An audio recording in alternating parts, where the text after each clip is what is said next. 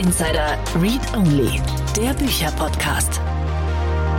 Vielen Dank und herzlich willkommen zur heutigen Folge von Startup Insider Read Only. Mein Name ist Annalena Kümpel und ich spreche heute mit Friederike Fabricius über ihr Buch Neurohacks. Friederike ist Neurowissenschaftlerin und arbeitet mit Unternehmen daran, sich gehirngerechter aufzustellen. Und genau darum geht's auch in unserem Interview. Wir haben so ein bisschen äh, darüber gesprochen, wie überhaupt so der Status der Neurowissenschaften ist, ähm, warum das eigentlich gerade so ein so ein Trend ist, wie sich der entwickelt hat. Und dann haben wir ganz, ganz viel konkret über Arbeitssituationen gesprochen und wie man die gehirngerechter gestalten kann. Es geht ums Brainstorming, es geht um verschiedene Meetings, es geht um Konzentration und um Umgang mit dem Handy. Das ist ein Thema, das mir persönlich total am Herzen liegt, weil ich das Gefühl habe, es ist für unsere gesamte Generation ein großes Problem, mit diesem Smartphone richtig umzugehen und mit der entsprechenden ja, Social Media Sucht und was wir nicht sonst sonst noch so alles haben. Es geht um Teamaufbau, Teamführung, darum, welche verschiedenen Typen es so gibt, neurowissenschaftlich gesehen, die man so in sein Team holen kann und wie man mit diesen Menschen umgeht. Also es ist wirklich super konkret geworden. Ihr werdet ganz, ganz viele Tipps bekommen, die ganz gut umsetzbar sind, auch direkt in den Arbeitsalltag. Ich würde sagen, wir gehen jetzt ganz kurz in die Werbung und dann starten wir durch. Werbung diese Folge wird präsentiert von Safdesk, der digitalen Buchhaltungssoftware. Die Gründer Fabian Silberer und Marco Reinbold hatten es sich zum Ziel gesetzt, Selbstständigen und Kleinunternehmern den Arbeitsalltag zu erleichtern. Als Söhne von Selbstständigen kennen sie das Problem der nervigen Buchhaltung und haben daher eine Plattform geschaffen, auf der Unternehmer ihre Finanzen stets im Blick haben und mit der die Buchhaltung einfach von der Hand geht. Sichere dir jetzt 100% Rabatt auf die ersten sechs Monate auf www.safdesk.de slash startupinsider. Das war die Werbung. Und jetzt geht es weiter mit Read Only Interview. Hallo Friederike, schön, dass du da bist. Hallo Annalena, danke für die Einladung. Herzlich willkommen bei Startup Insider Read Only. Äh, Friederike, du bist wie alle äh, in unserem Format hier, weil du ein Buch geschrieben hast. Äh, das heißt Neurohacks oder Neurohacks. Wie würdest du es aussprechen? Ich würde es wahrscheinlich Neurohacks aussprechen, weil ich fast nur auf Englisch arbeite. Aber ich habe gemerkt, dass alle anderen Menschen hier es immer Neurohacks nennen. Insofern glaube ich. Ich wäre auch sofort bei Neurohacks geblieben. Da merkt man, die Startup-Welt, in der ich so wohne, die ist einfach super äh, verenglischt. Ja. Ähm, Genau, neurowissenschaftliche Tipps für Top-ManagerInnen, auch für GründerInnen? Absolut, denn wenn man eine Firma gründet, ähm, muss man ja ganz viele Dinge klären. Und ich glaube, wenn man sein eigenes Gehirn gut versteht, dann kann man viel effizienter arbeiten. Weil ich glaube, Startups haben ja oft das Problem, dass sie zum Beispiel unglaublich viel Druck haben, unheimlich viel Arbeit haben in den ersten Jahren. Das ist zum einen schön und spannend, aber zum anderen ja auch sehr viel ähm, sehr viel Arbeit für das Gehirn. Und ich glaube, wenn man da effizienter sein kann, dann macht das einfach mehr Spaß. Und manchmal ist ja auch so eine Frage zum Beispiel dabei, wie baue ich mein Team auf? Wie suche ich meine Mitarbeiter aus? Wie motiviere ich die? Ja, ähm, und, und solche Fragen beantwortet mein Buch. Mhm. Okay, also äh, total großes Thema und ich meine, es ist ja ein bisschen auch ein Trendthema, oder? Also es ist ja irgendwie für uns alle, seit wir ein bisschen mehr darüber wissen, wie unser Gehirn funktioniert, super, super spannend da reinzugucken und alles darauf auszurichten. Nimmst du das auch wahr oder ist es nur eine Vermutung von mir? Absolut. Das Witzige ist aber, als ich damit angefangen habe, war das noch überhaupt nicht Trend. Und als ich das erste Mal in eine Firma gegangen bin, das war ein großer Konzern,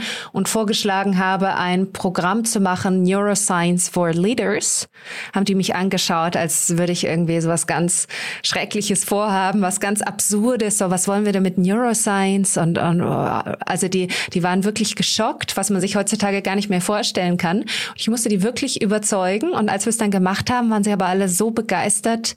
Ähm, das Feedback war so gut, die Resonanz war so positiv, dass wir das dann ähm, viele Jahre quasi weitergemacht haben und dass ich das dann auch in vielen anderen Firmen gemacht habe. Aber ich weiß noch, als ich angefangen habe, war es noch nicht Trend. Und jetzt ist natürlich Neuro überall. Und ich denke, da muss man auch sehr gut aufpassen, weil nur weil Neuro draufsteht, ist nicht immer Neuro drin. Also oft werden Studienergebnisse so vereinfacht dargestellt, dass das, was man dann über das Gehirn den Menschen sagt, gar nicht stimmt. Also ein Beispiel ist dieses zum Beispiel mit der linken und rechten Gehirnhälfte.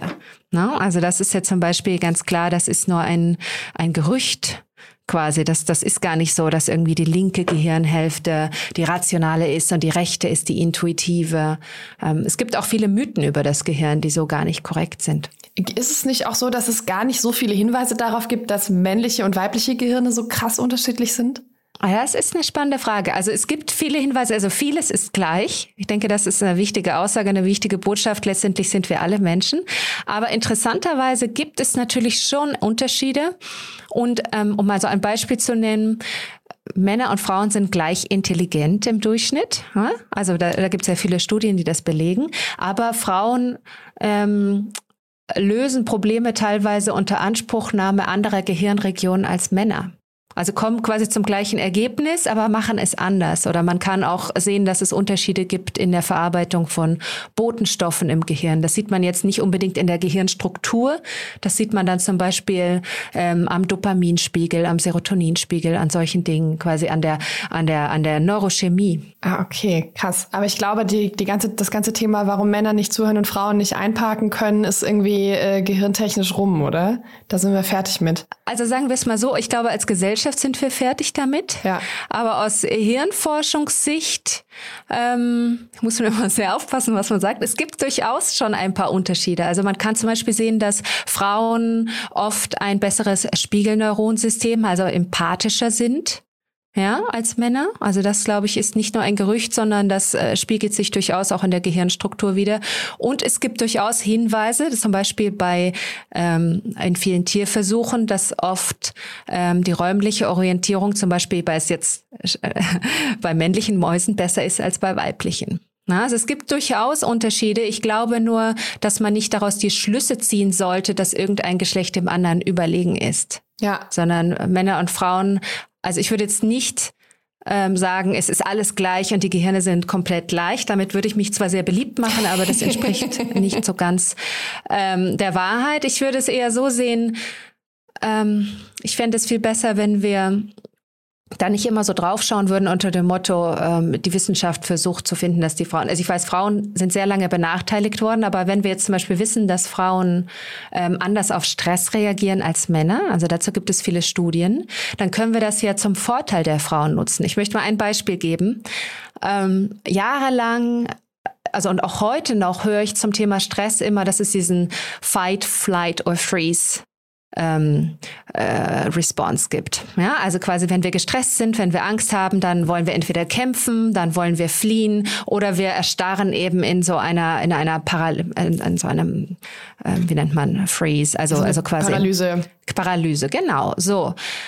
Das waren aber alles Versuche, die man an männlichen Mäusen gemacht hatte, weil die eben einen stabileren Hormonstatus ähm, haben und dadurch hat man früher sehr viele Tierexperimente nur an männlichen Tieren gemacht die dieses Reaktionsmuster gezeigt haben. Als man dann weibliche Mäuse dazu genommen hat, hat man dann auch noch das Tend and Befriend Muster gefunden, dass man quasi unter Stress kooperativer wird und mit anderen zusammenarbeitet und gemeinsam das Problem löst.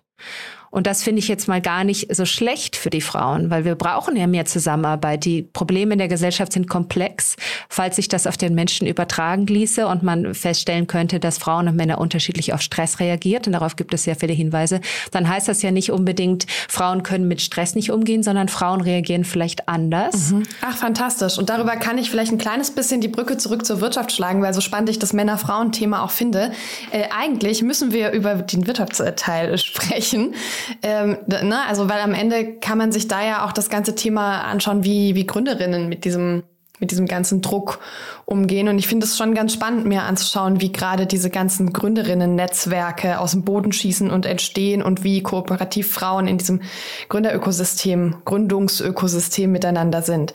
Bevor wir weiter in das Thema einsteigen, vielleicht kriegen wir eine Minute Background zu Friederike Fabricius.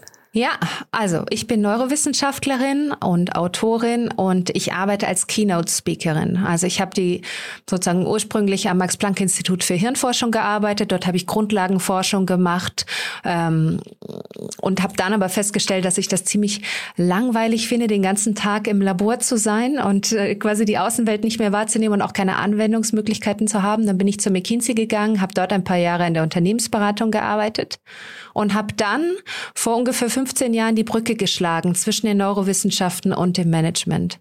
Und da ist eigentlich, da hat es dann eigentlich Klick gemacht. Ich halte Vorträge für Führungskräfte. Ich habe fünf kleine Kinder. Ich spreche sechs Sprachen, also ich bin sehr international aufgestellt. In Deutschland ähm, mache ich eher weniger, sondern ich arbeite eigentlich meistens für internationale Firmen.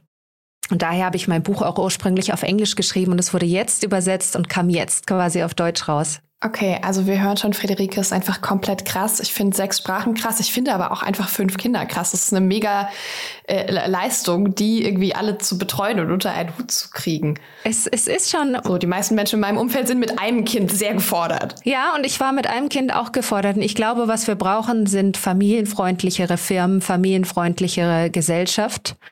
Ähm, ich, ich, ich schreibe gerade an meinem nächsten Buch und da werde ich das auch thematisieren, weil ich glaube, dass ähm, es absolut unproduktiv ist, so lange Arbeitszeiten zu haben und äh, quasi ein Leben zu führen, was mit Kindern nicht kompatibel ist. Ich glaube, gerade die letzten 18 Monate haben vielen Menschen gezeigt, dass sie eigentlich gerne mehr Zeit mit ihrer Familie verbringen möchten, als die Menschen im Homeoffice gearbeitet haben. Und ich glaube, in der Zukunft müssen wir da eine bessere Kompatibilität finden. Mhm. Du bist jetzt schon eingeladen, äh, auch über das nächste Buch mit mir zu sprechen, sobald es raus ist. Sehr schön. Okay, dann lass uns mal ins gehirngerechte Arbeiten einsteigen. Ich finde es ganz spannend. Ich kannte dieses dieses Wort, diesen Begriff gehirngerecht nur aus Videos von Vera F. Birkenbiel. Jetzt ist die Frau ja schon ein bisschen tot. Ist denn das, was man auf ihren YouTube-Videos so sieht, noch aktuell? Ich habe mir ehrlich gesagt noch nie ein YouTube-Video von ihr angeschaut. Ich höre immer wieder, dass das, was ich mache, dem ähnlich ist, was sie macht. Das ähm, Gehirngerecht wurde quasi übersetzt von dem englischen Brain-Friendly. Ja, im Grunde genommen geht es da, also ich kann jetzt nicht drauf eingehen, ob Ihre Arbeit noch relevant ist. Ich gehe mal stark davon aus, ich habe sie mir aber nie angeschaut. Ähm, ich denke, was wichtig ist, ist zu verstehen, dass die Art, wie wir arbeiten, dem Gehirn angepasst sein sollte und nicht umgekehrt, weil momentan versuchen wir alle unser Gehirn dem Arbeitsplatz anzupassen. Ja, also zum Beispiel, wie kann ich stressresistenter werden? Wie kann ich dies und das besser managen? Und eigentlich könnten wir viel effektiver sein, wenn wir nicht die Menschen ändern, sondern das Arbeitsumfeld. Und das ist die Grundidee. Also ich kann ein Arbeitsumfeld so einrichten, dass Menschen leistungsfähiger sind. Ich kann ein Arbeitsumfeld so einrichten, dass Menschen glücklicher sind bei der Arbeit. Ich kann ein Arbeitsumfeld schaffen, wo Menschen freundlich miteinander umgehen. Und wenn man das Gehirn gut versteht, dann kann man eben so ein gehirngerechtes Arbeitsumfeld schaffen. Und darum geht es. Also vielleicht können wir da mal auf, auf konkrete Beispiele schauen, wie das aussehen könnte oder was man konkret tun kann. Bitte, ich möchte, glaube ich, zuerst gern wissen, was denn so ganz alltägliche, normale Sachen sind im Arbeitsleben, wo du sagst, die sind wirklich kompletter Mist aus Neurosicht? Ja, also äh, fangen wir mal an mit dem Klassiker, zum Beispiel das Brainstorming. Ja, also man hat ja oft diesen Gedanken, also zumindest habe ich das oft erlebt, eine, ein Team ist in einem Raum, alle rufen ihre Ideen äh, frei heraus, einer schreibt sie auf am Flipchart und Studien zeigen eigentlich, dass das absolut der falsche Ansatz ist, weil das Gehirn eben für Innovation und für Kreativität, und das ist, glaube ich, für Startups extrem wichtig, Ruhe braucht. Also wir haben bessere Ideen. Also es gab eine Studie, in der hat man quasi versucht, ähm, ein klassisches Brainstorming zu machen. Und man hat in, einem, in der anderen Gruppe, in der anderen ähm, Versuchsgruppe quasi den Menschen erlaubt, in Ruhe selbst alleine Gedanken zu sammeln. Und die Gruppe, die in Ruhe arbeiten konnte, ohne quasi abgelenkt zu werden von dem, was ihre ähm, Teamkollegen gerufen haben, die hatten mehr und bessere Ideen und haben mehr Probleme gelöst. So, und das ist kontraintuitiv. Wir denken immer, dass wir immer zusammenarbeiten müssen. Also das ist eine Sache. Brainstorming würde ich zum Beispiel so machen, dass jeder erstmal individuell seine Ideen aufschreibt und sammelt in Ruhe. Ja, also ohne quasi verbale Unterbrechung, ohne visuelle Unterbrechung, weil ähm, unser Gehirn quasi im Moment, in dem wir so einen Eureka-Moment haben, in dem wir so einen Aha-Moment haben, ähm, sieht man im Gehirn eigentlich ein ganz klares Muster. Es gibt erst quasi sogenannte Alpha-Waves, also so Alpha-Wellen. Da wird der visuelle Input beim Gehirn ausgeschaltet, also man konzentriert sich auf das Innenleben und nicht auf das Außen. Und im zweiten Schritt treten diese Gamma-Oszillationen auf. Und Gamma-Oszillationen sind ganz hochfrequente Schwingungen im Gehirn, wo dann Gehirnareale miteinander sich vernetzen, die normalerweise gar nicht zusammenarbeiten. Und das ist dann der Moment, wo man dann so einen Wow-Moment hat, so einen Aha-Moment. Ich weiß gar nicht im Deutschen Eureka-Moment. Ja, hat. kriegen wir schon ja? verstanden. Also alle hier sprechen gut. Englisch. Ja. Wir gehen davon aus, dass unsere Zielgruppe fantastisches Englisch spricht. Okay, weil ich für mich, ich denke immer bei der Arbeit auf Englisch, insofern muss ich immer beim Sprechen mir überlegen, wie könnte das bloß auf Deutsch heißen. so, auf Ja, du jeden darfst- Fall. du darfst hier wild mischen. Super, darf ich mischen, gut. Das ist, versuche ich immer zu vermeiden, aber es fällt mir wirklich schwer. So, also auf jeden Fall dieser Lightbulb-Moment, diese Eureka-Moments, ja, die entstehen unter Ruhe. Insofern würde ich in dem Team immer erstmal alle individuell ihre Ideen sammeln lassen und dann das Team-Meeting machen. Und dann kann man ja schauen, was da noch rauskommt. Und da wäre man, würde man viel mehr bessere Ideen haben, als wenn alle quasi wild durcheinander rufen. Das ist ein Beispiel. Ein anderes ist Großraumbüros. Ja, in einer Studie, die vor ein paar Jahren im Harvard Business Review war, ähm, hat man gesehen, dass zwei Wochen nach Einführung eines Open Space Offices die Mitarbeiter 70 Prozent weniger Face-to-Face Interactions hatten. Also quasi, die haben aufgehört zusammenzuarbeiten. Man dachte, also zumindest wurde es so proklamiert, dass die Menschen danach mehr zusammenarbeiten würden, weil sie ja alle in einem großen Raum sind. Und stattdessen hat sich jeder so in seine Ecke verzogen. Also wir brauchen schon ein bisschen die Möglichkeit, auch uns zu konzentrieren und zu fokussieren. Und wenn wir den Menschen diese Möglichkeit nicht geben, können sie nicht mehr so gut denken und versuchen dann auch, sich ein bisschen von den anderen zu isolieren, um eben diese, dann sieht man die Leute mit den Headphones, ne? was ja dann eigentlich ähm, schon schade ist, dass man dann quasi keine Ruhe beim Arbeiten hat. Oder auch ein anderes Thema, diese langen Arbeitszeiten, die Menschen haben. Also das Interessante ist ja, wir denken immer, mehr ist mehr und umso länger ich arbeite, desto produktiver bin ich. Studien zeigen, dass bei einem Acht-Stunden-Tag die Menschen eigentlich nur drei Stunden davon produktiv sind. Und der Rest sind Kaffeepausen, Internetsurfing, äh, Gespräche mit Kollegen, irgendwelche ineffizienten Meetings, wo nichts bei rauskommt. Also ich glaube, wir müssen lernen, mehr auf den Output zu schauen und weniger auf die Präsenz. Ja, das ist ja was. Jetzt mal drei Beispiele, aber ich könnte jetzt noch stundenlang so weitermachen. Ja, aber gerade das ist ja was, worüber in der Startup-Szene irgendwie viel geredet wird. Also ich, es ist schon ein großes Gesprächsthema in diesem Umfeld. Ne? Wir arbeiten output-orientiert und gleichzeitig sind die Arbeitszeiten trotzdem irrsinnig hoch. Genau. Ähm, na, also es ist immer unglaublich viel zu tun und unendlich viel zu besprechen, wenn man irgendwie aus dem Nichts so ein Unternehmen hochzieht und das auch noch in einer ja, in einer annehmbaren Geschwindigkeit, dass das Ding auch einfach zügig irgendwann mal Geld verdient und Kunden gewinnt. Ja, also die Arbeitszeiten sind einfach unendlich äh, lang und groß. Aber ich glaube, auf, auf Dauer und auf ewig kann das einfach niemand durchhalten. Richtig. Und ich habe neulich mit Stephen Arstool geschrieben, äh, ge geredet, gesprochen. Ich hatte ihn interviewt für mein neues Buch. Der hat dieses Five-Hour Workday ähm, Buch geschrieben und er hat dieses Paddleboard äh, gegründet, was ja auch in den USA sehr erfolgreich ist. Und er hat die Beobachtung gemacht, ja, dass die Menschen sehr viel effizienter sind, wenn sie weniger arbeiten. Also dass quasi auch einfach ein Effizienzthema ist, dass man oft ineffiziente Prozesse hat, ineffiziente Meetings, ineffiziente ähm, Arbeitsabläufe. Und wenn man die quasi ändert, ist man produktiver und kann dann eben wie bei ihm in der Firma um ein Uhr Schluss machen. Aber interessanterweise, ich habe jetzt mit ihm gesprochen, ein paar Jahre nachdem sein Buch rauskam. Er hat das nicht mehr quasi für seine Firma für das ganze Jahr, sondern das gibt es nur noch, wenn die Ergebnisse stimmen und nur noch im Sommer, weil er quasi so ein, er nannte es mir gegenüber Entitlement festgestellt hatte.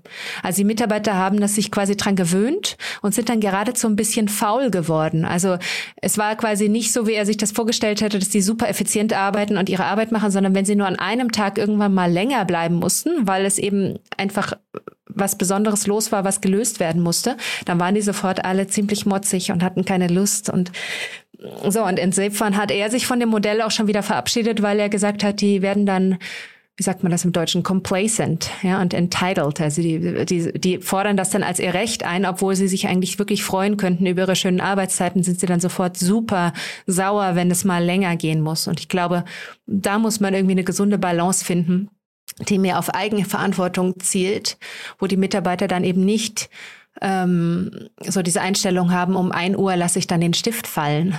Ja? Weil das möchte man ja auch nicht.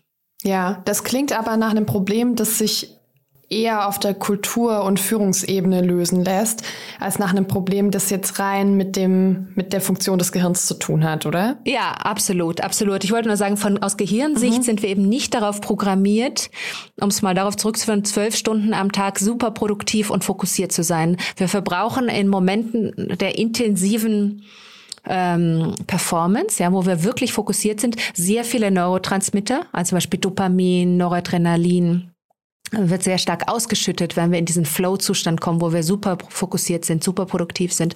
Und das kann man eben gar nicht den ganzen Tag über ausschütten. Das muss wieder nachproduziert werden. Und insofern ist es einfach nicht gehirngerecht von Menschen zu erwarten, dass sie den ganzen Tag von morgens bis abends produktiv sind, sondern wenn man so lange Arbeitszeiten hat, kann man davon ausgehen, dass es vielleicht Momente der hohen Produktivität geben wird, aber es ist mit sehr hoher Wahrscheinlichkeit nur ein kurzer Moment und der Rest ist dann eben so lala. Und ich glaube, das kann man gut lösen, indem man insgesamt die Arbeitszeit einschränkt und dann hat man eben ähm, quasi Momente, wo es wirklich drauf ankommt, wo man wirklich fokussiert ist, wo man wirklich gut arbeitet, aber man hat nicht diese ewig langen, ineffizienten Meetings, die aus meiner Sicht sehr viel Lebensfreude und Produktivität zerstören. Mhm. Vielleicht wollen wir direkt mal über das Thema Konzentration sprechen. Darin geht's ja auch im Buch und es war das Kapitel, also ich lese mir immer zuerst das Inhaltsverzeichnis durch und überlege mir, wie, wie strukturiere ich jetzt auch mein, meine Recherche für den Podcast. Und das Kapitel, wie können wir uns konzentrieren, hat mich sofort total getriggert, weil ich wie wahrscheinlich ein guter Teil unserer Zuhörerschaft relativ krass Social Media süchtig bin. Also ich, ja. ich glaube wirklich, dass es sehr, sehr wenig Menschen äh, gibt in meiner Generation, die von sich sagen können, nee, bin ich nicht, da bin ich nicht anfällig für. Ähm, und ich schon auch merke, dass meine Konzentration, also Konzentration ist eine Herausforderung für mich. Ich konnte mich früher besser konzentrieren, auch auf Bücher, ja, länger am Stück äh, mich mit einem Buch beschäftigen und so, das war alles kein Problem. Und mittlerweile ist das irgendwie richtig, richtig Arbeit und mein Kopf sucht die ganze Zeit so nach Möglichkeiten außenrum. Wie können wir uns wieder konzentrieren? Das ist ein mega wichtiges Thema. Also ich glaube, als erstes ist wie bei dir die Erkenntnis, dass es wirklich eine Sucht ist. Das steht an erster Stelle. Und ich würde gerne mal ganz kurz darauf eingehen, warum es so süchtig macht, weil dann ähm, daraus leiten sich dann auch die Schritte ab, wie wir daraus, wie wir davon loskommen. Ja, also im Grunde genommen ist es dieses vielleicht. Vielleicht ist dort eine Nachricht, vielleicht ist dort eine neue E-Mail, vielleicht gibt es dort einen neuen Like. Ja, also das ist quasi nicht die Tatsache, dass auf dem Handy immer was Spannendes los ist, sondern dass dort vielleicht man gerade etwas Schönes verpasst, ja, oder was Schreckliches. Und es ist dieses vielleicht, was unser Gehirn ähm, in die Sucht bringt. Also auch im Spielcasino ist das ja so, dass die Menschen nicht abhängig sind, weil sie immer gewinnen, sondern weil sie vielleicht heute gewinnen. Mhm. Ja, und das Gleiche ähm, ist sozusagen bei vielen, das, was am süchtigsten macht, ist quasi das vielleicht, das ist das Intermittent Reinforcement, so nennt sich das. Und wir wissen ja auch, dass Social Media von den ganzen Psychologen und Ingenieuren, die sie konstruieren, genau so geplant werden, dass sie süchtig machen. Das ist quasi kein zufälliges Nebenprodukt, sondern ähm, wir leben ja von Werbeeinnahmen. Und insofern äh, die Firmen die Aufmerksamkeit der Menschen für eine maximale Dauer auf ihren Portalen ähm, fesseln oder festhalten. Ja? So, und das führt dazu, dass wir eben diese Süchte entwickeln. Und ich glaube, das Wichtige ist erst einmal, das zu erkennen und auch zu erkennen, dass wir im Grunde genommen das Produkt sind, weil da du nicht dafür zahlst, wird quasi deine Aufmerksamkeit als an die Werbekunden verkauft. Ähm, und Wovon ich sehr viel halte, ist, dass man Zeitfenster ohne Technology baut. Also, dass man quasi sich überlegt, wirklich Zeitfenster, in denen man sein Handy ausschaltet. Und Studien haben auch gezeigt, es hilft nicht nur, das Handy auszuschalten, sondern um wirklich sich entspannen zu können, ist es sogar noch am besten, wenn es sich in einem anderen Raum befindet. So schlimm ist es quasi schon. Und da habe ich einen ganz einfachen Trick, das nennt sich eine Wenn-Dann-Verknüpfung. Also ich zum Beispiel habe drei simple Regeln, die sind, wenn es 6 Uhr abends ist, mache ich mein Handy aus, wenn es Wochenende ist, mache ich mein Handy aus und wenn ich im Urlaub bin, mache ich mein Handy aus. So, und dann muss mein Gehirn quasi nur diesen simplen Regeln folgen, anstatt dass ich ständig in jeder Situation äh, mit Hilfe von Impulskontrolle, also diesem Willpower, mich quasi daran hindern muss. Sondern es ist einfach eine Routine, ein Habit. Und wir wissen, dass es für das Gehirn viel einfacher ist, wenn wir einfach gute Gewohnheiten etablieren, als wenn wir in jeder Situation immer eine Entscheidung treffen müssen, checke ich jetzt mein Handy oder nicht. Also das ist so der erste Schritt, dass man diese Zeitfenster schafft und ähm, die auch einhält und sich da etwas überlegt, was für einen selbst individuell passt. Ja. Und äh, ich meine, äh, da muss ich wahrscheinlich gar nicht mehr so viel zu sagen. Es gibt ja sehr viele Studien, die zeigen, dass gerade bei Jugendlichen die Depressionsraten und die Suizidraten sehr stark damit korreliert sind, wie viel Zeit ähm, Kinder und Jugendliche auf Social Media verbringen. Also ich sehe das durchaus sehr kritisch und glaube, wir müssen individuell gute Gewohnheiten finden, um damit umzugehen und das auch mal auszuschalten. Äh, meine Kinder haben alle, also gut, die sind auch noch klein, aber die haben alle kein Handy und ich werde das so lange wie es geht ähm, verhindern. Ja, weil ich einfach ähm, sehe, dass es sehr, sehr schwierig ist, gerade für Kinder mit dem Gruppendruck dann umzugehen, wenn alle Freunde dann ein Handy haben und alle dann Videospiele spielen und alle dann im Chat sind und sie nicht. Ähm, aber äh, Studien zeigen eben auch, dass also umso mehr Zeit Kinder auf den Portalen verbringen, desto weniger machen sie Sport, desto weniger Hobbys haben sie, desto weniger Zeit verbringen sie mit Freunden im echten Leben. Insofern denke ich schon, dass man als Eltern da durchaus mhm. ähm, ja. sich gut überlegen ich, muss, was man macht. Jetzt ist ja aber das Handy nun mal in unserem Leben und es geht ja in deinem Buch auch um Führung. Wenn ich ein Team habe oder ein Team aufbaue, wie kann ich denn mhm. dem helfen, sich besser zu konzentrieren, weil ich kann ja niemandem sagen, so, du musst jetzt dein Handy um 18 Uhr ausmachen. Mhm. Mhm. Richtig und sollte man auch nicht. Also ich bin immer für maximale Eigenverantwortung. Ich glaube aber eine Sache, die man machen könnte, ähm, sehr einfach machen könnte, ist, dass man vor den Meetingräumen, also wenn die Menschen jetzt wirklich im Office sind, ja, quasi so, so Behälter macht, so eine Art Spinde macht, wo man sein Handy reinlegt. Also ich würde zum Beispiel Meetings immer ohne Handys machen und dafür kürzer und effizienter. Denn der Grund, warum die Menschen in den Meetings am Handy sind, ist ja eigentlich nur, weil die Meetings so langweilig und ineffizient sind, dass man das Gefühl hat, ich halte es hier nicht aus, wenn ich nicht wenigstens mal kurz äh, mein Instagram checke, weil das Meeting an sich, also ich hatte neulich mit Claude Silver gesprochen von Vayner Media also hier von den der Social Media Advertising Company und sie hat mir gesagt, in ihrer Firma sind die Meetings alle unter 15 Minuten.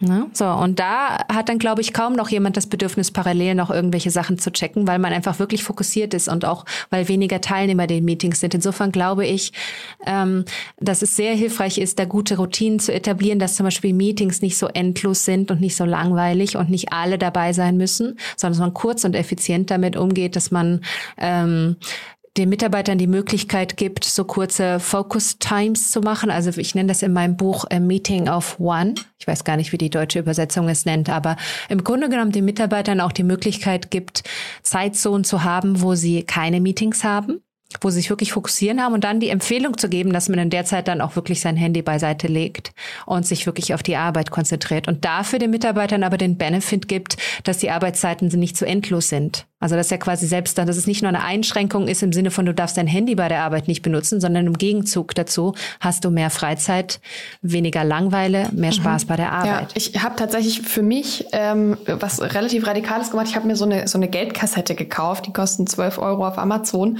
äh, habe äh, das Kleingeldfach oben rausgenommen und äh, es gibt Zeiten, da nehme ich mein Handy und ich schließe es da ein. Also ich schließe das ein und ziehe den Schlüssel ab und dann stelle ich das Ding irgendwo hin. Ähm, und ich, also ich empfinde das irgendwie immer als relativ radikal, weil es super bescheuert ist, dass ich ein Gerät einschließen muss, um nicht dran zu gehen. Aber mir hilft das tatsächlich. Also das ist ich finde ich finde das super. Ich finde das mega gut. Also ich finde, sowas sollte es in allen Firmen geben, wo die Mitarbeiter ihre Handys einschließen können. Ja, also es ist einfach, it hijacked our life. Ja, also ich, ich sehe das sehr kritisch und ich arbeite natürlich auch an mir selbst. Also ich bin ja auch nicht perfekt, ähm, aber ich schränke das wirklich bei mir selbst ein. Und wenn ich arbeite, ähm, und auch in der Freizeit mit meinen Kindern, weil für die Kinder ist es auch nicht schön, wenn zum Beispiel die Eltern die ganze Zeit am Handy hängen. Ja, was ist man dann für ein Vorbild? Das sieht man ja oft. Die Eltern sind immer am Handy und sagen dann ihren Kindern, ähm, dass sie nicht am Handy spielen sollen. Das funktioniert auch nicht. Also ich glaube, wir brauchen diese, ich sehe das eher als Selbstverteidigungsmaßnahmen, denn die Technologie ist im Grunde genommen dafür designt, uns abhängig zu machen. Und wir brauchen einfach smarte, gute Tricks, um davon loszukommen. Und einer ist, dass wir wirklich Zeitfenster ohne verbringen. Ein ganz simpler Trick, den wahrscheinlich jetzt, der nicht viel Neues ist, aber einfach alle Notifications abzustellen. Also sobald sobald ich zum Beispiel irgendwelche E-Mails bekomme von irgendwelchen Newslettern, zu denen ich mich nie angemeldet habe, äh, drücke ich immer sofort auf diesen Button, dass ich mich dort ababonniere, weil ich sie einfach gar nicht erst in meiner Inbox haben möchte. Ja, also keine Notifications. Man kann auch zum Beispiel das Handy auf so eine Grayscale stellen, dass alles so farblos ist und grau. Das wird dadurch auch schon mal irgendwie unattraktiver. Muss man, ähm, kann man quasi in den Einstellungen machen und dann ist alles nur schwarz-weiß. Ähm, also es gibt einige Dinge, die man machen kann und ich kann nur empfehlen, es wirklich zu tun und eben auch in der Firma gute Policies zu haben, wie man damit umgeht. Ich kenne auch Firmen, die haben zum Beispiel Zeitfenster ohne Meetings äh, wo die Mitarbeiter dann aber wirklich produktiv arbeiten können. Und das heißt dann aber auch ohne Handy und Multitasking. In dem Buch sage ich ja auch, beim Multitasking machen wir 50 Prozent mehr Fehler und wir brauchen 50 Prozent länger, um die Aufgabe zu erledigen. Und es macht auch weniger Spaß, weil wir kommen nie in diesen Flow, ähm, sozusagen in dieser Peak-Performance, bei der bestimmte Neurotransmitter ausgeschüttet werden. Und das ist wirklich ein joyful state. Also es macht Spaß, wenn man im Flow ist. Und wenn man immer am Multitasking ist und immer am Handy abgelenkt ist, kommt man nie in den Flow. Und dann hat man auch viel weniger Freude an der Arbeit. Okay, dann lass uns mal noch so ein bisschen auf dieses Thema Peak Performance gucken. Wir waren ja jetzt irgendwie viel bei Konzentration und beim Handy, aber es geht ja auch darum, wie kann ich selber Höchstleistungen erreichen, beziehungsweise anderen dazu verhelfen äh, als Führungskraft. Und du hast erstmal da so ein, so ein, so ein Schaubild aufgemalt äh, mit so einer Art Glockenkurve, die man da sieht. Und äh, das steht einmal auf der linken Seite nach oben das ganze Thema Leistung. Ja, also je, je höher die Kurve geht, desto höher ist die Leistung. Und äh, auf, der, äh, auf der unteren Linie steht äh, Stress, Arousal, ich weiß nicht mehr auswendig, aber es geht darum, wie, wie viel Erregung ich brauche. Und ähm, die, die Grundgeschichte ist ja im, im Buch, dass es dass Menschen super unterschiedlich sind, wie viel Erregung, wie viel Stress sie brauchen, um ihre Höchstleistung zu erzielen. Wie finde ich denn raus, unter welchen Bedingungen ich persönlich meine höchste Leistung bringe? Ja, also zum einen ist es wirklich äh, wichtig zu verstehen, dass Menschen da unterschiedlich sind. Ich nenne das ähm, noch nicht im Buch, aber allgemein nenne ich das Neurosignatures. Also wir haben alle unterschiedliche Neurosignaturen. Ja, und das hat damit zu tun, wie aktiv ist dein Dopaminsystem, wie aktiv ist dein Serotoninsystem, wie aktiv ist dein Testosteron-Östrogensystem, gibt's bei Männern und Frauen übrigens. Ähm, so, und das bestimmt ein bisschen, ähm, welches, welchen optimalen Stresspunkt man hat. Also im Englischen nenne ich das Optimal Stress Point. So, und ähm, um zu verstehen, was man braucht, habe ich eine ganz einfache Übung, die eigentlich jeder jetzt zu Hause machen könnte. Also wenn man sich diese Glockenkurve, die im Buch beschrieben ist, aufmalt, das ist im Grunde genommen eine einfache gaußsche Kurve. Links auf der Achse steht Leistung, rechts steht im Grunde genommen Erregung. Man könnte es auch Stress nennen. So, wenn ich mir jetzt, ich sage das auf den Führungskräften, sie sollen einfach erstmal fünf Situationen aufschreiben, die sie in der Arbeit häufig erleben. Also für mich wäre das zum Beispiel eine Situation ist, ich halte Vorträge. Eine andere ist, ich beantworte E-Mails. Eine andere ist, ich mache Vorgespräche mit Kunden. Eine andere ist Reisen. Und dann habe ich vielleicht noch irgendwie so ähm, Interviews oder irgendwie sowas oder Arbeit an meinem neuen Buch. Ja? So, und dann kann ich jede dieser Situationen auf die, auf die Kurve mappen. Also wenn ich die quasi vor mir liegen habe, dann kann ich sagen, hm, wenn ich Keynotes mache, dann bin ich im Flow, dann bin ich in meiner optimalen Performance. Also bappe ich das dahin.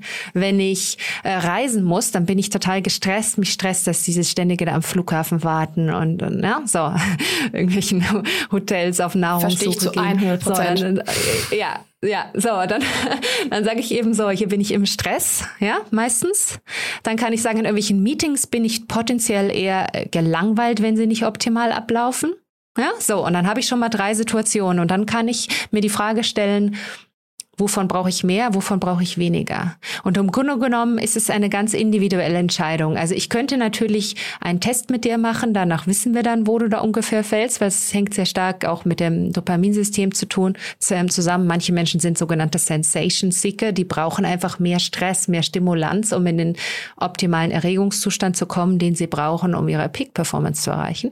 Aber ich glaube, man kann sich auch einfach selbst beobachten, überlegen, welche Situationen langweilen mich, welche Situationen geben mir so den Kick, dass ich so richtig in meiner Leistungsfähigkeit bin, richtig in diesen Flow komme und welche Situationen stressen mich. Und dann sollte man, und da ist der Punkt, wo ich merke, dass die Menschen durch diese amerikanische Selbsthilfeliteratur darauf getrimmt sind, immer den Fehler bei sich zu suchen, dann zu sagen, okay, da muss ich mentales Training machen, damit das Reisen mich nicht mehr so stresst. Oder ich muss mentales Training machen, damit ähm, äh, das langweilige Meeting mir interessanter erscheint. Nein, ich sage immer, ändere dir die Situation, nicht den Menschen. Na, das heißt, schaff dir dein Arbeitsumfeld, wo du in den Flow kommst und wo du möglichst selten gelangweilt bist und möglichst selten unangemessen gestresst bist. Also wir können, glaube ich, Langweile und Stress im Leben nicht komplett vermeiden, aber wir können uns unser Arbeitsumfeld so schaffen und aussuchen, dass wir leichter in den Flow kommen. Und äh, um jetzt mal ein Beispiel zu geben, es gibt Menschen, die brauchen ein relativ ruhiges Arbeitsumfeld. Die mögen das eigentlich, wenn es immer relativ gleich abläuft that's okay. Ja, dann such dir ein Arbeitsumfeld, wo du diese Möglichkeit hast. Also meine Mutter zum Beispiel ist Augenärztin. Der würde das gar keinen Spaß machen, wenn sich das jeden Tag komplett ändern würde. Die ist glücklich mit ihren Patienten, mit ihren Abläufen und macht dadurch einen super Job jemand anders, der ein Sensation Seeker ist, der würde sich wahrscheinlich nach drei Tagen langweilen, würde sagen, so, von den Augen habe ich jetzt genug gesehen, jetzt möchte ich irgendwie immer was anderes machen. Und insofern muss man, also viele bei den Gründern würde ich mal davon ausgehen, dass viele Sensation Seeker sind, dass viele dabei sind, die immer was Neues brauchen, die erlebnishungrig sind, die neugierig sind. Und dann sollte man auch ein Arbeitsumfeld sich suchen, wo man die Möglichkeit hat, immer was Neues ja, zu entdecken. Das finde ich aber aus der Führungsperspektive total interessant, weil ich auch mit vielen GründerInnen spreche und merke, so gerade im Teamaufbau, so die ersten Mitarbeitenden, ähm, da stehen GründerInnen oft da und denken, ja, aber hä, warum willst du denn jetzt hier nicht springen und warum interessiert dich denn das jetzt nicht? Ähm, wenn sie plötzlich Angestellte haben, die, mhm. die nicht so sind, also die eigentlich wirklich sich diese Routine wünschen, die man selber noch gar nicht so doll aufbauen kann. Wie gehe ich denn damit, dass Menschen so unterschiedlich sind und so unterschiedliche Bedingungen brauchen, um Leistung zu bringen, in meinem Teamaufbau? Das ist eine super spannende Frage. Und ich glaube, als an erster Stelle stellt die Frage, ähm, was für Aufgaben muss ich denn erledigen? Ja, also was brauche ich denn eigentlich? Was möchte ich denn, was meine Mitarbeiter möchten? Wenn ich jemand eine Aufgabe habe, wo man mental sehr flexibel sein muss und sehr, sehr leistungsbereit und sehr, sehr neugierig und offen für Neues, dann muss ich mir im Grunde genommen dafür einen Sensation Seeker suchen, der dann auch zu dieser Aufgabe passt. Wenn ich aber, und das ist, glaube ich, bei vielen Gründern auch ähm, ein bisschen das Thema. Die sind selbst Sensation Seeker, haben viele neue Ideen, aber haben vielleicht gar keine Lust, sich so mit den Kleinigkeiten der Administration, der Umsetzung rumzuärgern, so diese Routinetätigkeiten. Da ist es doch super, wenn man dann jemanden hat, der das super macht, der vielleicht ähm, eher, ich nenne das ein Peace Seeker ist und eher ins Detail geht und eher ähm, da sehr genau arbeitet und, und gewissenhaft. Und insofern gibt es auch eine gewisse Komplementarität. Also ich gehe davon aus, man sollte Mitarbeiter stärkenorientiert aussuchen suchen. Also man sollte sich überlegen, welche Fähigkeiten brauche ich für diesen Job und sollte jemanden suchen, der da dazu passt, der sich quasi nicht ändern muss, um diese Aufgabe zu erledigen. Und das zweite ist, man braucht eine gewisse Komplementarität. Also wenn ich nur Mitarbeiter einstelle, die ähnlich sind wie ich, also ich zum Beispiel bin auch ein Sensation Seeker. Ja, wenn ich jetzt quasi ein Team aus Sensation Seeker zusammenstellen würde, dann würde eben niemand diese Arbeiten erledigen, wo man ähm, ähm, quasi ganz genau mal recherchieren muss, wo man dann sozusagen dranbleiben muss. Also es ist ja auch schön, dass Menschen unterschiedliche Dinge mögen. Man sollte sich auch welche einstellen, die Dinge, die Dinge gerne machen, die man selbst nicht gerne macht. Und ich glaube, was wir als an dritter Stelle brauchen, ist ähm, Respekt für unterschiedliche Neurosignaturen. Wir gehen immer davon aus, dass unser eigener Stil so der beste ist. Man ist irgendwie dran gewöhnt, man wundert sich dann, wenn andere Menschen anders sind. Aber wenn man verstanden hat, dass es auch einfach in einer gewissen Weise eine genetische Frage ist, eine Frage ist des Neurotransmitterhaushalts und man auch in der Lage ist, diese unterschiedlichen Stile zu erkennen, in Kapitel 7, ich glaube, es ist Kapitel 7 im Buch, geht es ja auch um Diversität, aber eben nicht nur Diversität im Sinne ähm, äußerlicher Merkmale, sondern auch einfach Diversität des Denkens. Da gehe ich ja auf diese verschiedenen Stile ein, also Dopamin, Serotonin, Testosteron, Östrogen. Und ich glaube, wenn man dafür ein geschultes Auge hat, dann kann man auch den nötigen Respekt entgegenbringen. Ähm, ich glaube, dass sehr viele Probleme in Teams entstehen, weil alle immer denken, die anderen müssten genauso ticken wie sie selbst. Und das ist aber eigentlich innovationshemmend und produktivitätshemmend, weil es ja schön ist, wenn Mitarbeiter komplementäre Stärken haben. Mhm. Und ich meine, da hilft es ja oft schon zu wissen, ah, es gibt da auch so wissenschaftlich basiert verschiedene Typen von Menschen und offensichtlich bist du ein anderer Typ als ich. Interessant. Mhm, genau. Okay, Friederike. Und insofern muss man dann aber, denke ich, auch darauf achten, dass man eben nicht ein Arbeitsumfeld für alle schafft, sondern die einen brauchen ein bisschen mehr Stress. Die muss ich dann auch regelmäßig ein bisschen trizen, dass die wirklich ein bisschen eine Deadline haben, dass die ein bisschen eine Challenge haben. Und die anderen, da muss ich den Stress rausnehmen. Und als Führungskraft ist das, denke ich, eine ganz wichtige Aufgabe zu erkennen, wo hat der Einzelne seinen optimalen Stresspunkt. Ja. Und ich glaube, am Ende ist es trotzdem auch so, dass nicht jeder Mensch in jedes Unternehmen passt und nicht jeder Mensch passt zu jeder Führungskraft. Also ich glaube, es ist schon so, dass es Führungskräfte gibt, die halt besser Ruhe schaffen können und welche, die besser diese, ähm, ja, diesen positiven Stress schaffen können, der Menschen auch in ihre Höchstleistungszone bringt. Und naja, also da, da passt nicht jeder Mensch in jedes Team und zu jedem Führenden, weil ich glaube, man kann das nicht leisten, dass immer jedes Team für alle ist, oder? Richtig, genau richtig. Und ich glaube, da sollten wir auch mehr unserem Bauchgefühl folgen. Ähm, und man spürt ja einfach, ob es passt oder nicht. Und ähm, sehr oft hatte das Bauchgefühl so einen ganz schlechten Ruf im Sinne von Bias und ähm, nicht fach, faktenbasiert und nicht wissenschaftlich. Aber es gibt ja eine ganze Wissenschaft zum Thema Intuition und Bauchgefühl. Und ich glaube, ähm, also um es mal kurz auf den Punkt zu bringen, im Gehirn gibt es ganz viele unbewusste Abläufe. Also das Gehirn erkennt Muster und erkennt und speichert Informationen, verarbeitet die, ohne dass wir es bewusst wahrnehmen. Und das Bauchgefühl ist oft das Ergebnis dieser unbewusst ablaufenden Analyseprozesse. Das heißt, das Bauchgefühl bringt uns oft ganz wertvolle Informationen, die wir nur bewusst noch gar nicht wahrgenommen haben. Und ich glaube, da sollte man also gerade bei der Auswahl von Kandidaten ähm, und bei der Suche nach dem richtigen Unternehmen und dem richtigen Chef plädiere ich für mehr Bauchgefühl, was ja eigentlich eher eine etwas kontroverse, ähm, unbeliebte Aussage ist, weil ja der Trend hingeht zu mehr Testen, mehr Objektivität. Aber was wir dabei vergessen, ist, dass ja der Test immer noch von Menschen ausgeführt ausgeführt werden, die nun mal gar nicht rational und objektiv sind. Insofern ist das oft nur eine Pseudo-Objektivität, die da vorgetäuscht wird. Das ist alles unendlich spannend, aber Friederike, wir sprechen schon 40 Minuten miteinander. Das heißt, wir haben äh, so langsam die, äh, die Grenze dieses Podcasts erreicht. Ähm, aber es gibt ja zum Glück ein ganzes Buch über das Thema. Ähm, vielleicht erzählst du uns mal ganz kurz, was kann man denn in dem Buch noch so lernen? Wir haben ja jetzt nur einzelne Themen angerissen. Mhm. Also im Kapitel 1 geht es um das Thema Höchstleistung. Darüber haben wir so ein bisschen gesprochen. Da ist quasi ein, ein Rezept für Höchstleistung drin. Wie kann ich sie erreichen? Wie kann ich so den optimalen Cocktail aus Neurotransmittern in meinem Gehirn herstellen? Dann habe ich in Kapitel 2 das Thema Emotionen. Wie kann ich mit Stress und negativen Gefühlen besser umgehen? Wie kann ich die regulieren? Ja, ich muss mal schauen, ob ich die Reihenfolge der Chapters richtig habe. Aber ich, dann gibt's ein, ähm, ein Kapitel zum Thema Fokus. Wie kann ich mich besser konzentrieren? Wie kann ich meine Aufmerksamkeit besser steuern? Dann gibt es ein Kapitel zum Thema Habits. Wie kann ich gute Gewohnheiten aufbauen und schlechte loswerden? Dann gibt es ein Kapitel zum Thema Lernen. Wie kann ich eigentlich das, was wir über Neuroplastizität wissen, wirklich umsetzen und besser lernen und schlauer lernen? Ähm, dann gibt es ein Kapitel über Diversität. Da geht es um diese unterschiedlichen Persönlichkeiten Persönlichkeits-Neurosignaturen. Ähm, ja, also wie kann ich quasi mit unterschiedlichen Menschen umgehen ähm, oder ein Team zusammensetzen. Und dann geht es in einem Kapitel um das Thema Vertrauen, Zusammenarbeit.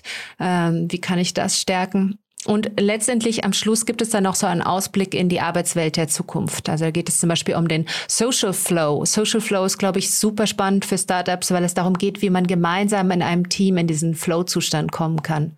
Also wie kann man quasi diesen Zustand der Höchstleistung nicht alleine erreichen, sondern als Team. Und ähm, da gibt es noch ganz viele Dinge, die man tun kann, um das zu erreichen. Ich habe ja schon ins Buch äh, reingeguckt und auch schon einen guten Teil gelesen und ich kann sagen, es ist wirklich ähm, ja, leicht zu lesen. Man kommt gut durch, obwohl es ein großes Thema ist und obwohl es schon auch ähm, komplex ist. Also es gibt schon auch viel zu verstehen. Aber Friederike, du hast das alles ganz wunderbar aufgeteilt in total kurze Abschnitte mit prägnanten Überschriften und ich weiß immer, wann quasi ein, ein Gedanke beginnt und endet so dass ich irgendwie ganz gut da durchgekommen bin. Also ich kann super selten Bücher dieser Art auch abends vorm Einschlafen lesen und mit deinem Buch ging das und ich habe trotzdem die Sachen verstanden und behalten. Also das heißt, es ist auch ein Buch, finde ich, durch das man sehr, sehr gut durchkommt, weil es so sauber strukturiert ist und weil es die einzelnen Gedanken so ähm, so konsequent voneinander trennt und das dann aufeinander aufbaut. Also ich wusste immer, wo ich anfangen und wo ich aufhören muss zu lesen und wie ich so ein bisschen durch diese äh, Themen komme. Also ganz, ganz klare Empfehlung für das Buch. Oh, danke schön. Also ich kann dazu nur sagen, ich bin selbst eine extreme Leseratte ähm, und das war mir wirklich ein Anliegen. Ich möchte ein Buch haben, was leicht zu lesen ist, was leicht zu verstehen ist. Ich möchte nicht so komplizierte, langweilige, stundenlange Ausführungen haben, die niemanden interessieren. Also ich glaube, ich, es war genau mein Ding, dass ich mir dachte, man muss es auch vom Einschlafen lesen können und nicht sich so da durcharbeiten, als wäre es Arbeit. Es soll Spaß machen. Ja, fantastisch. Das hat geklappt geklappt. Vielen, vielen Dank für deine Zeit und für den Input. Es war so, so viel Greifbares und Umsetzbares dabei, liebe Friederike. Und wir hören uns auf jeden Fall für dein nächstes Buch nochmal hier. Dankeschön, bis dann. Dankeschön, tschüss. Startup Insider Read Only. Der Podcast mit Buchempfehlungen von und für Unternehmerinnen und Unternehmer. Ja, das war das Gespräch mit Friederike. Ich hoffe, ihr hattet Freude daran und ich habe nicht zu viel versprochen und ihr konntet ganz, ganz viel für euch mitnehmen. Wir schauen mal gleich noch auf den Steckbrief und vor allem, wenn ihr jetzt neugierig geworden seid, auf das Gewinnspiel. Ihr könnt nämlich wie immer fünf Exemplare des Buches gewinnen. Read Only Steckbrief. Titel und Autor. Der Titel heißt Neurohacks, gehirngerecht und glückliche Arbeiten und Autoren sind Friederike Fabricius und Hans-Werner Hagemann. Verfügbare Sprachen. Das Buch gibt es auf Englisch, das ist der Originaltitel. Es wurde übersetzt auf Polnisch, Koreanisch, Chinesisch, Russisch und Deutsch. Seitenanzahl. Also das Buch hat 296 Seiten. Verlag. Das Buch ist im Campus Verlag erschienen. Wo erhältlich? Das Buch kann man hoffentlich in jedem Buchladen kaufen und natürlich auch im Internet. Preis. Das Buch kostet 19,95 Euro. Read Only Gewinnspiel. Preise. Wie schon angekündigt, zu gewinnen gibt es fünf Exemplare des Buches Neuro Hacks und ich erkläre euch auch noch ganz kurz, wie das geht. Bedingungen. Erstens, such dir deine Lieblingsplattform aus. Du kannst Instagram oder LinkedIn nehmen. Dort gehst du auf das Profil von Startup Insider, folgst dem Profil und suchst den Post zu diesem Gewinnspiel. Dann noch den Post liken und schon bist du im Lostopf und für den Fall, dass du gewonnen hast, benachrichtigen wir dich.